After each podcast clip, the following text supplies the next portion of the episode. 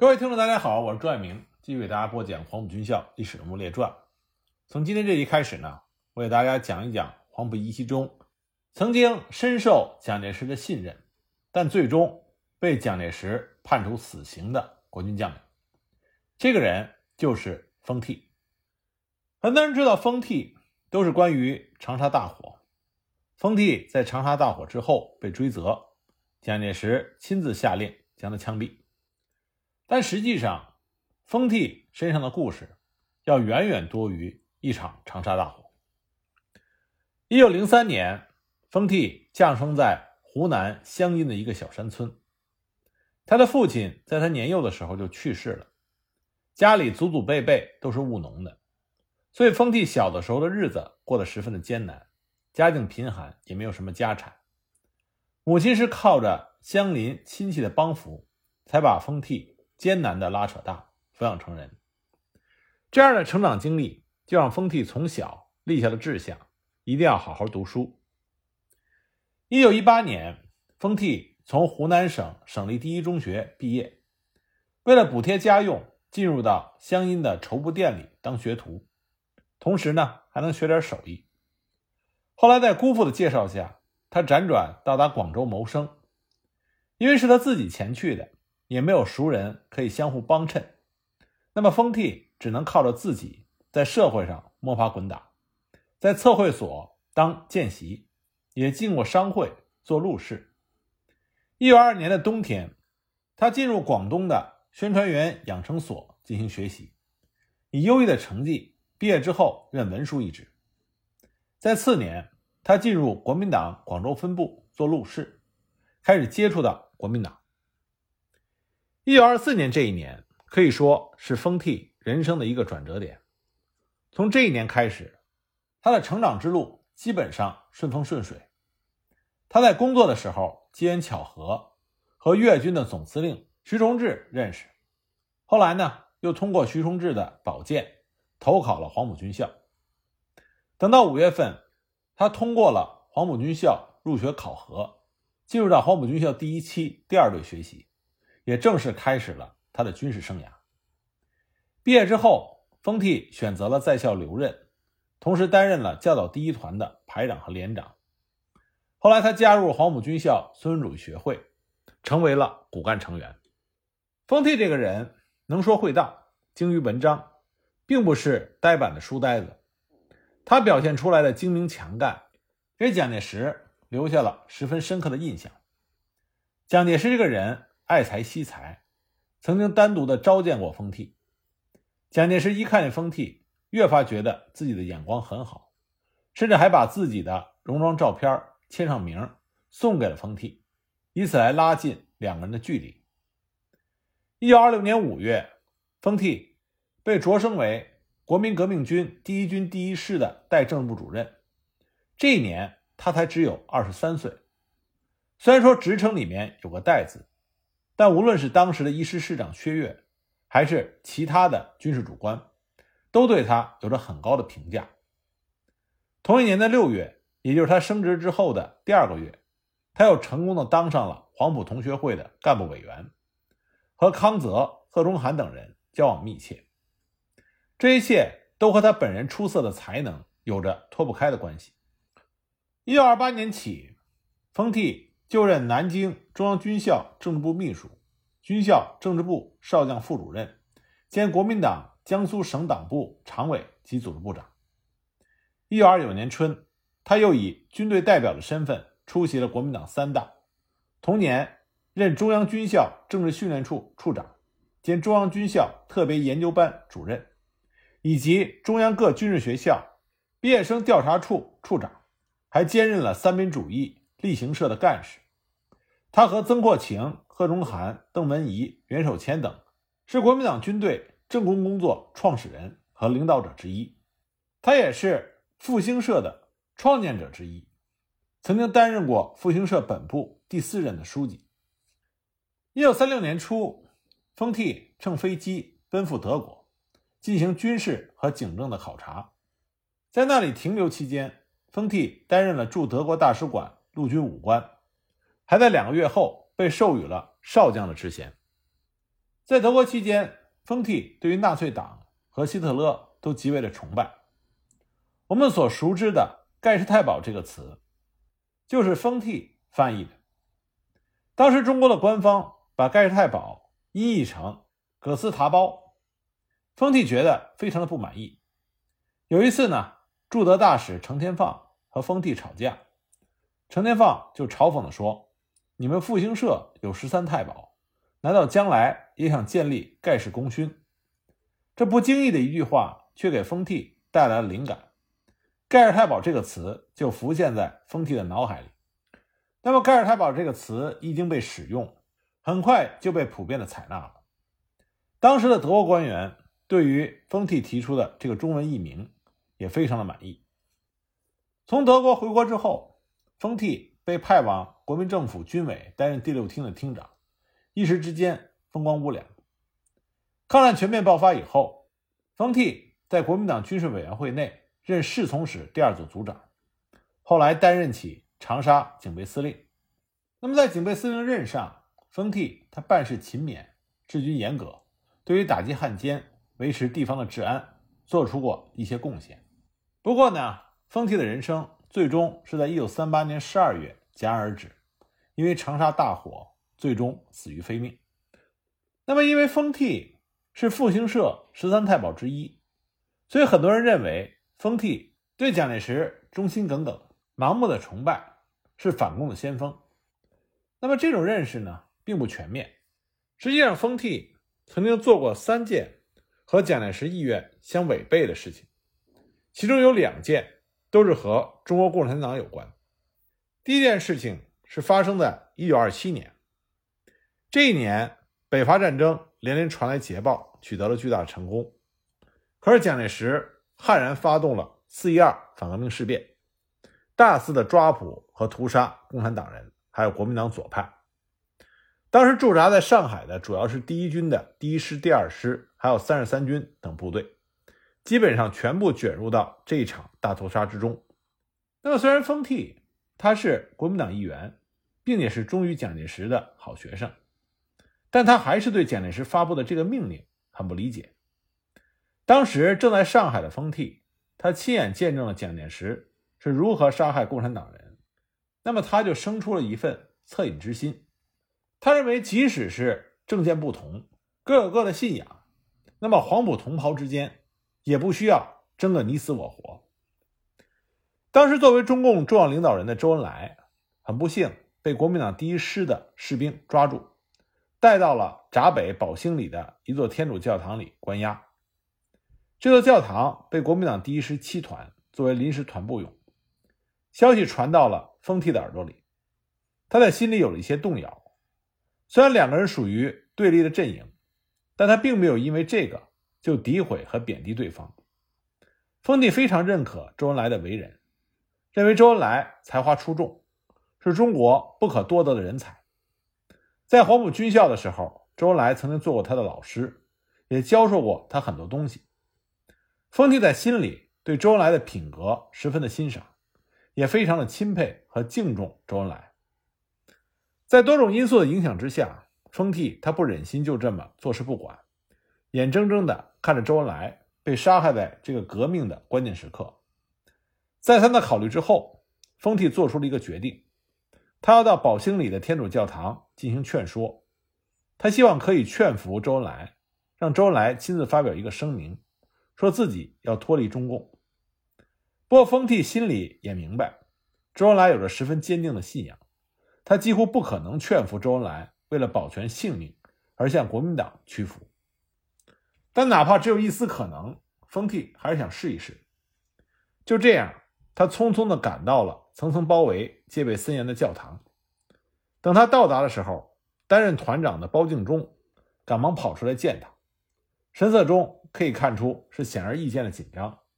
不过，这个紧张并不是因为什么级别高低，或者是势力大小的关系，而是因为此时的包敬忠正在悄悄地谋划着一些事情。当然，在国民党内部有很多人都曾经是黄埔军校的学生，其中第一师几个十分敬重周恩来的人，秘密和包敬忠取得了联系，商量好借着押周恩来去师部的名义，在半路上把人偷偷的放走。因此，包敬忠一看见封替来，心中自然是惊恐不已。他以为封替已经察觉了他们的计划，这番前来是为了阻止并且惩罚他们。但出乎包敬忠意料的是，封替什么也没做，只是问了问团里分区进行清共活动的情况，就离开了这个地方。实际上，在此之前，封替并不知道这件事情，但是在现场看到了那个情形，他心中也有了几分明白。他心想，既然如此，就不需要多此一举去劝说周恩来了，自己只需要装作什么都不知道，就可以让他们帮助周恩来成功脱险。而后来的事实也确实就像封替他所料想的那样。不过世上没有不透风的墙，这件事情最后还是泄露出去了。在抗战全面爆发的前夕，封替的一个好友偷偷的向戴笠告密，把封替坐视不管。纵容部下把周恩来放走这件事情给揭发了出来，这件事情被戴笠禀告给了蒋介石，给蒋介石造成了很大的震动，因为他是把封替作为亲信和心腹看待的，那么他对封替的忠诚就有了严重的怀疑，他认为封替同情共产党。不过蒋介石得出的结论是，封替确实是有才干、有能力，但他的忠诚度还需要进一步的考验。因此，半个月之后，封替就被从侍从室调到了军委会第六厅。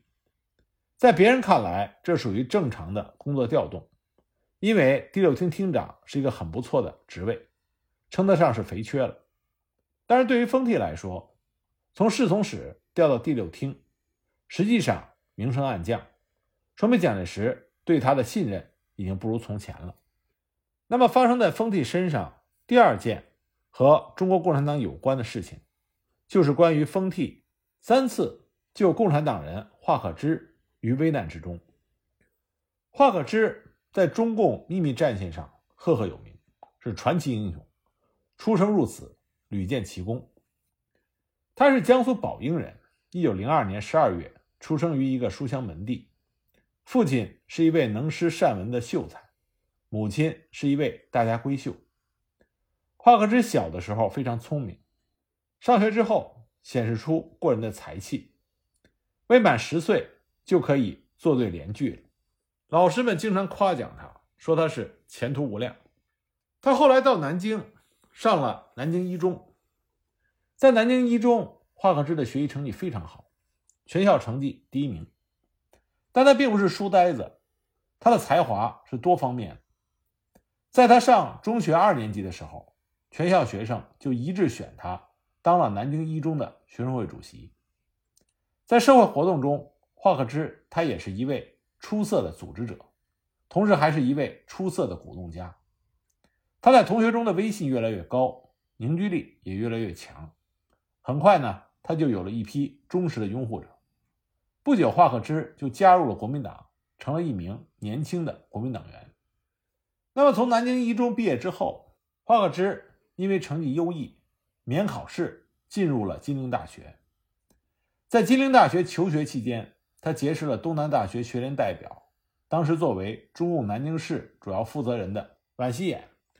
华克之非常佩服宛希衍的演说才能，而宛希衍呢，也特别的欣赏这位学弟，两个人很快结为了知交。宛希衍一看这位年轻的国民党员富有正义感，言行之中。常为国家、为民族着想，就送给他了一些马列主义的经典著作和进步的杂志。那么，在晚谢的帮助下，华克之虽然没有马上成为共产主义者，但是对于共产主义的理论有了深入的了解。一九二四年一月，华克之作为工作人员，随江苏代表团到了广州，参加以国共合作为标志的国民党一大，聆听了孙中山先生的发言。华克之认为，有共产党人的合作，孙中山的伟大理想一定能够实现。从广州回到南京后不久，他就成了国共合作的国民党南京市南区党部的委员，后来又成为了国民党南京市党部的青年部长，并被金陵大学选为该校的学联理事。他实际上成为了一个社会活动家，他不仅和宛希衍过从甚密，同时呢，与萧淑女、侯少球这些著名的共产党员也结下了非同一般的友情。一九二七年三月二十四日，北伐军攻占了南京，国共合作成效比较好的国民党南京市党部就由秘密转成了公开，起了临时政权的作用。华克之忙碌起来，投身在组织各界、稳定社会秩序的活动中。不过很快，蒋介石就发动了四一二反革命政变，萧淑女、侯少球、宛希衍一时之间都牺牲在了国民党的枪口之下，南京市党部被捣毁，连华克之本人也差点遭了毒手。那么，华克之和一些坚定的左派国民党员冒着生命危险，以国民党市党部的名誉。张贴抗议四一二暴行的布告，并且召集了六千多名左派人士和国民党员以及许多的群众，在城南女师大操场举行了声讨大会。然而当天晚上，华克之也被捕了。幸亏金陵大学、河海工大等学校的左派党员不顾危险，很快组织了大批的国民党员和群众举行请愿。一方面呢，又通过各种社会关系，请一些国民党元老。前来说情，蒋介石迫于双重压力，几年之后就把华克之释放。那么清党仍在进行，为了便于继续斗争，华克之被释放之后，就离开了原驻地鼓楼附近的黄泥岗，搬到了宝应老乡乔一帆创办的中南中学。这个时候呢，仍然有一批志同道合的国民党员，经常聚集在一起，商讨着今后的出路和反蒋的斗争。那么，其中有一位就是赫赫有名的王亚樵。不久呢，在王亚樵极力的撮合下，华克之和一位曾经冒险救过他的省立女子第一师范的学生尹翠林喜结连理。一天晚上，华克之与尹翠林访友归来，突然几支手枪就对准了他们，随后华克之就被几个便衣押走了。这一次，距离他第一次被捕。才过去了一百天，不过就在当天夜里，华克之就奇迹般的获救了。原来他的好友孙茂柏有一个妹妹，叫做孙颖仪，是国民党中央党务学校第一期的毕业生。那么她的丈夫不是别人，就是当时任中央陆军军官学校政治训练部主任的封替。那么由于孙茂柏的引荐，封替和华克之成了非常要好的朋友。封替才华横溢，能诗善文，对朋友热情而重道义。他非常赏识华克之的才干，几次想推荐华克之到军校工作，华克之总是以潜心学业为托辞加以婉拒。他认为封替的延揽是为了忠心的效忠于蒋介石。两个人虽然立场不同，政见迥异，但是私交甚厚。封替是华克之朋友中少有的几个知音之一。那么这次事发之前，在对于华克之的打击和保护问题上，陈果夫和陈立夫几乎和封替闹翻了脸。话说当天晚上，华克之被塞进囚车的时候，就转头对尹翠林说：“把这件事情告诉老孙。”这是暗示他去找孙茂柏设法营救。尹翠林立刻赶到孙茂柏家。求救。孙茂柏在听了尹翠林的描述之后，断定此事必是 C.C. 中统所为。他带着尹翠林赶到了封替的住处，迫不及待地把事情的经过告诉了封替。而这个期间，正好因为华克之在金陵大学毕业之后暂时没有去处，加上 C.C. 系逼迫的太紧，所以呢，他暂时在中央陆军军官学校政训部挂了一个名。说起来也算是封替的部下。封替了解 CC 派为了捞取自身的政治资本，向来什么事情都做得出来。华克之并非是共产党，就因为不愿意和他们合作，就要被铲除。封替胸有成竹，深藏不露。他叫孙茂柏用车先把尹翠林送回住处，然后再回来和他一起想办法。等到孙尹二人一走，他立刻命令他的亲信。军校审讯处长曾如带人到警察厅的拘留所提审华克之。等到孙茂柏赶回到封替住处的时候，没等孙开口，封替就轻松地对他说：“这件事情已经让人去办了，明天我们在绿柳居订上一桌酒席，给他们夫妻俩压压惊。”那么曾如带了人直奔拘留所，向拘留所的所长出示了政训部提审本部职员华可之的公函。那么拘留所所长唯命是从，就把华可之交给了曾如。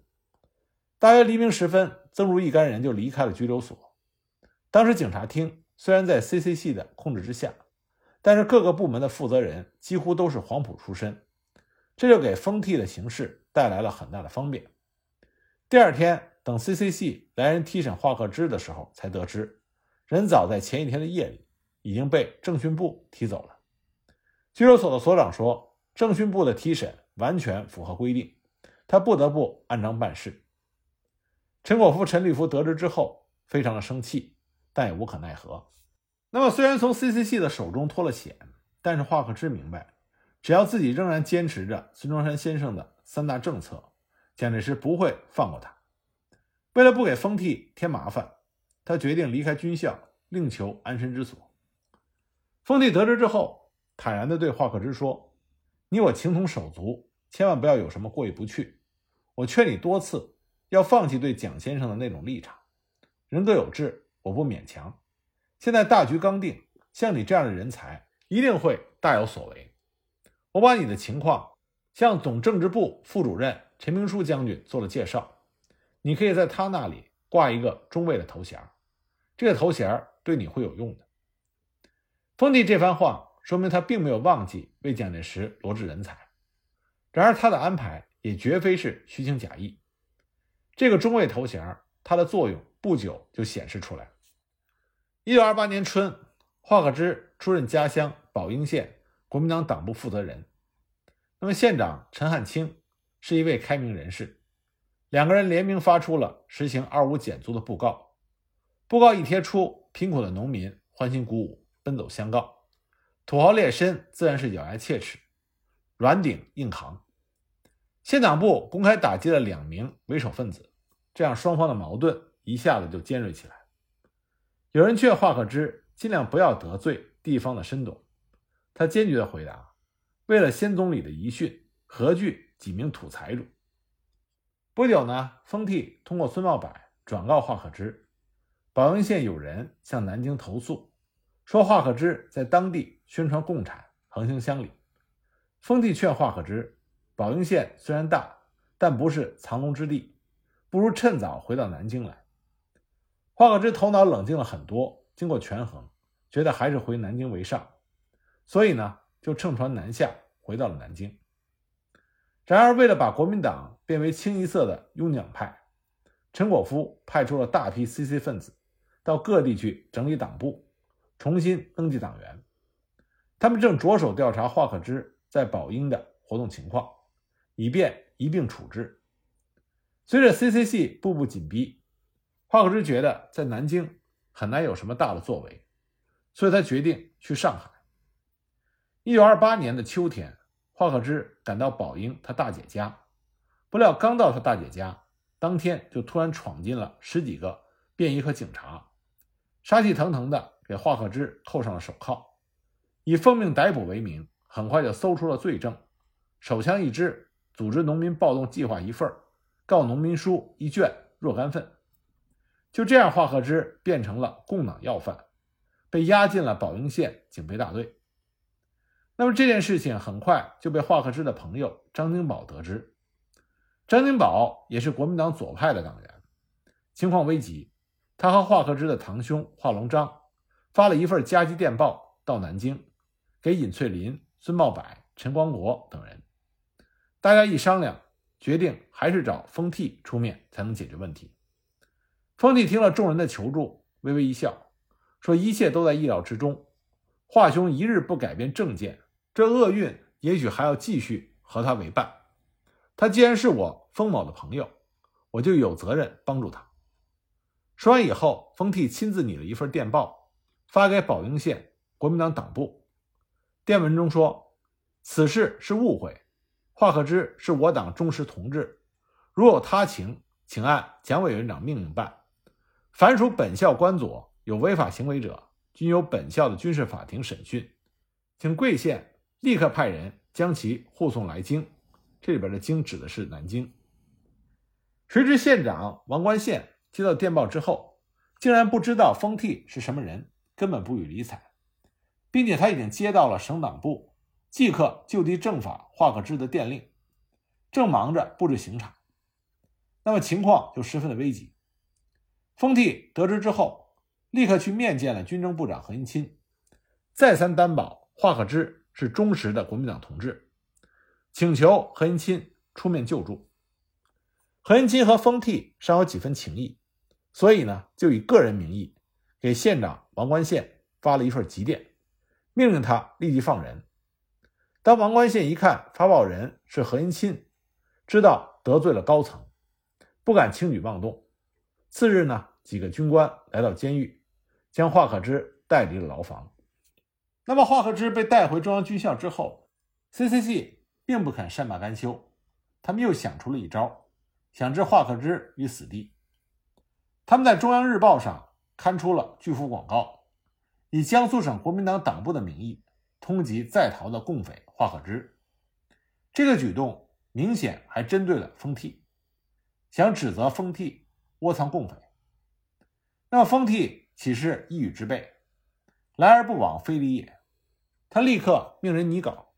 也在中央日报上用同等大小的篇幅，以中国国民党中央陆军军校特别党部的名义，针锋相对地刊出了为本党忠实同志华克之被诬起事的广告。